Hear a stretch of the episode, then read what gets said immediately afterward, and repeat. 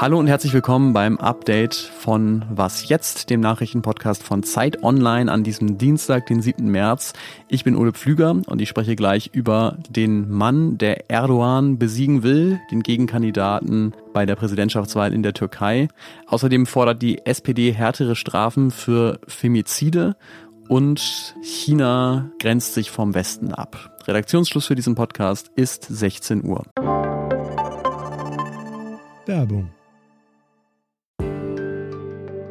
Diese Woche in der Zeit? Die Bücher des Frühlings. 16 Seiten blühende Fantasie. Von gefährlichen Liebschaften, einer Flucht auf dem Mississippi und magische Erzählkunst. Das Literaturspezial zur Buchmesse in Leipzig. Die Zeit, Deutschlands größte Wochenzeitung. Jetzt am Kiosk oder direkt bestellen unter zeit.de/slash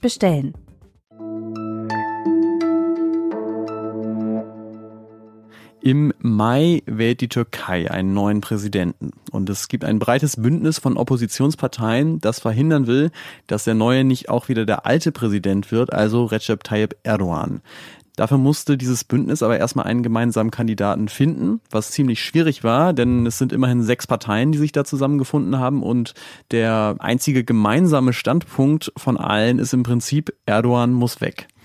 Am Montagabend haben sie sich aber tatsächlich geeinigt und zwar auf Kemal Kilicdaroglu, das ist der Chef der größten Oppositionspartei CHP. Das Ganze ging aber nicht ohne öffentlichen Streit ab. Ähm, am Wochenende, als langsam klar wurde, dass es auf Kilicdaroglu hinausläuft, hat die nationalkonservative Partei das Bündnis verlassen und ihre Chefin Meral Akşener hat die Wahl zwischen ihm und Erdogan als eine Wahl zwischen Tod und Malaria bezeichnet. Anscheinend konnten die anderen Parteien sie dann aber doch bequatschen, sich ihnen wieder anzuschließen. Und was diese Ausgangslage jetzt für den Wahlkampf bedeutet, das bespreche ich mit Marion Sendka, die für Zeit Online aus der Türkei berichtet. Hallo Marion. Hallo. Was sind denn die Inhalte von Kilic Darolu, mit denen er sich von Erdogan besonders abzusetzen versucht? Ja, ich glaube, das ist so ziemlich alles, was es so gibt. Also er will einen, einen, kompletten Systemwechsel, hat er gesagt, vor allem was staatliche Organisationen und die Politik angeht. Also das Parlamentarsystem, das Erdogan ja abgeschafft hatte, das soll wieder aufgebaut werden. Zum Beispiel, er will die Unabhängigkeit der Justiz, er will mehr und kostenlose Bildung, er will die Gesundheitspolitik ändern, er will einen starken Sicherheitsapparat, einen säkulär orientierten Staat. Also er will auch weg vom politischen Islam Erdogans. Und äh, vor allem, äh, was ganz wichtig ist für die Türkei, ist Kılıçdaroğlu will, dass die Korruption und die Vetternwirtschaft enden. Und sogar in der Außenpolitik ähm, gibt es Änderungen. Kılıçdaroğlu will sich da nämlich mehr dem Westen wieder annähern und eine verlässlichere Außenpolitik haben. Gibt es denn trotzdem Politikfelder, in denen er dann doch äh, eher für Kontinuität steht und wo es keine großartige andere Linie gäbe, wenn er Präsident würde? Das Einzige, was ich jetzt sagen würde, ist die Flüchtlingspolitik. Das heißt, die, die Millionen Syrer, die ja in der Türkei gerade leben, die sollen wieder zurückgeführt werden. Aber auch da gibt es Unterschiede. Erdogan hat ja dafür gesorgt, dass sehr viele Syrer auch türkische Pässe und die Staatsangehörigkeit bekommen haben. Und auch damit möchte äh, Kılıçdaroğlu aufhören. Erdogan wird sich aber ja sicherlich nicht so einfach geschlagen geben. Muss sich die Türkei auf einen schmutzigen Wahlkampf vorbereiten? Der Wahlkampf wird sehr wahrscheinlich sehr, sehr schmutzig. Die erste wichtige Frage ist nämlich, werden Wahlen überhaupt stattfinden? Und da gilt so ein bisschen die Grundregel.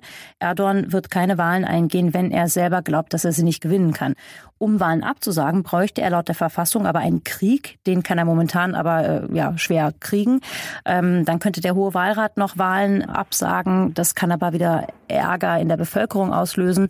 Ein anderes Szenario betrifft die pro-kurdische Partei HDP. Deren Zustimmung liegt bei so 10 bis 15 Prozent. Und die hat Kılıçdaroğlu auch schon Wohlwollen signalisiert. Aber gegen die HDP läuft ein Verbotsverfahren. Und was, wenn die jetzt wirklich noch verboten wird vor den Wahlen? Oder was, wenn sich auf einmal das Militär irgendwo einmischt oder etwas inszeniert wird?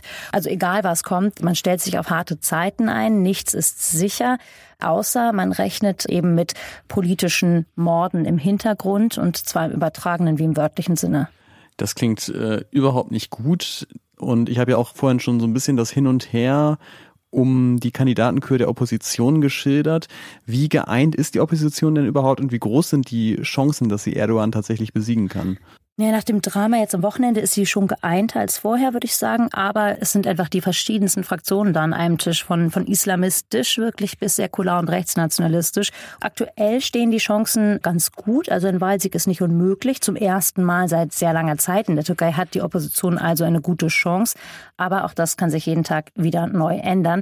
Äh, es gibt in der Türkei ein gutes Sprichwort. Ich finde, das passt sehr schön hier. Das ist die Türkei. Hier ist zu jeder Zeit alles möglich. Ja, und Erdogan wird sich sicherlich auch mit Händen und Füßen wehren. Vielen Dank dir, Marion ja, Sendker. Gerne. Wir machen weiter mit einer traurigen Zahl. Etwa jeden dritten Tag wird in Deutschland eine Frau getötet, weil sie eine Frau ist.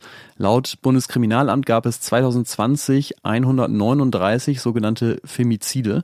Das können zum Beispiel Fälle sein, in denen Männer nach einer Trennung ihre Ex-Partnerin töten. Und in der Berichterstattung werden solche Fälle leider immer noch häufig verharmlosend als Familiendrama oder ähnliches bezeichnet. Und vor Gericht werden die Täter häufig wegen Totschlag und nicht wegen Mordes verurteilt. Rechtspolitikerinnen und Politiker aus der SPD fordern, dass sich das ändert. Sie wollen, dass Femizide regelmäßiger als Mord aus sogenannten niedrigen Beweggründen bestraft werden, denn das würde lebenslange Haft für die Täter bedeuten. Es gibt auch einen Gesetzesentwurf der Ampelregierung dazu, nach dem sollen Zitat, geschlechtsspezifische Motive künftig als menschenverachtende Beweggründe für eine Tat eingestuft werden. In China tagt gerade der Nationale Volkskongress, also ein riesiges Parlament mit 3000 Delegierten.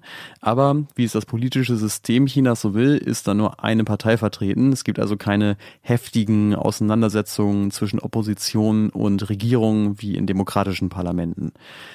Interessant ist deswegen auch vor allem, was am Rande des Kongresses gesagt wird, insbesondere von chinesischen Regierungsvertretern. Die haben sich heute außenpolitisch nochmal von den USA distanziert und eher die Nähe zu Russland gesucht. Zum einen war da der Staats- und Parteichef Xi Jinping, der gesagt hat, dass die westlichen Länder, angeführt von den USA, angeblich eine Eindämmung, Einkreisung und Unterdrückung Chinas verfolgen würden. Und sein Außenminister ist noch deutlicher geworden. Er warnt vor Konflikten Konflikten und Konfrontationen zwischen China und den USA und hat Europa aufgefordert, unabhängiger von den USA zu werden. Klingt alles leicht bedrohlich und zugleich etwas vage, aber natürlich schwingen da auch vor allem die Themen Ukraine und Taiwan immer mit in diesen Aussagen. Was noch? Freundschaften zu pflegen kann ein Akt der Rebellion sein. Das sagt und schreibt jedenfalls der französische Philosoph Geoffroy de la Gannerie der diese Woche ein Manifest der Freundschaft veröffentlicht. Er schreibt darin, dass unsere Gesellschaft sehr stark um die Institutionen Familie und Arbeit organisiert ist und rein freundschaftliche Beziehungen eher im Schatten stehen. Der Staat fördere ja zum Beispiel auch eher familiäre Beziehungen und freundschaftliche eher nicht. Und er glaubt, dass Freundschaften eine Gegenkultur sein können gegen die vielen gesellschaftlichen Normen, die unser Leben bestimmen und manchmal auch einengen. Das war's für heute bei Was Jetzt. Ich wünsche Ihnen einen schönen Abend, egal ob Sie ihn mit Familie oder mit Freunden oder bei anderen Akten der Rebellion verbringen. Ich bin Ole Pflüger, sage Dankeschön fürs Zuhören und freue mich wie immer über Mails an wasjetzt.zeit.de. Tschüss, bis dann. Jetzt hätte ich es fast vergessen zu sagen, aber in Berlin ist morgen Feiertag und deswegen gibt es morgen zwar eine Frühausgabe, aber kein Update.